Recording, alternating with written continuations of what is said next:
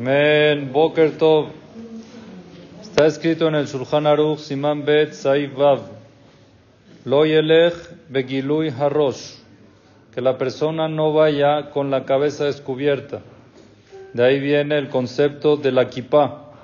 Por eso, Isha Irat Shamaim Nogat Lelibo, la persona que tiene respeto a Akadosh Baruch Hu y es parte de su corazón, Yehaser Rosho Bekipá, que cubra su cabeza con kipá, demostrando que tiene respeto de la Shejinah sobre él en el cielo, que siente que está alguien siempre encima de él.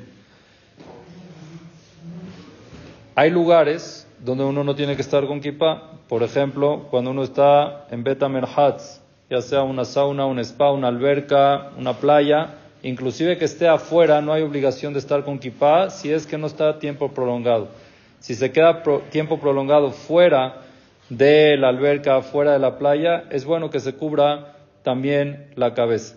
Alguien que no tiene kipá porque está en alguno de esos lugares o que todavía no está preparado para tener kipá, él puede pensar en cosas de Torah. O por ejemplo, cuando se están cortando el pelo.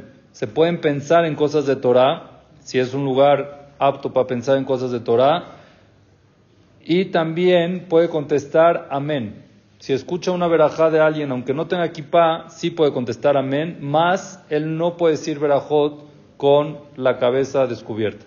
Si es que no tenía equipa y dijo una verajá, se, se, le cayó, no se dio cuenta o sin saber, dijo la verajá con la cabeza descubierta, entonces otros pueden contestar amén, pero él no debe repetir esa verajá, sino ya puede seguir con esa verajá. Es importante acostumbrarlos a los niños desde chiquitos tener kipá, es parte de Irat Shamaim, como trae la Gemara, y es bueno como símbolo, sí, kipá o gorra, es como símbolo de Yehudim, de que llevamos nuestro uniforme, porque somos hijos de Akadosh Baruchu. Baruch Adonai Leolam, amén.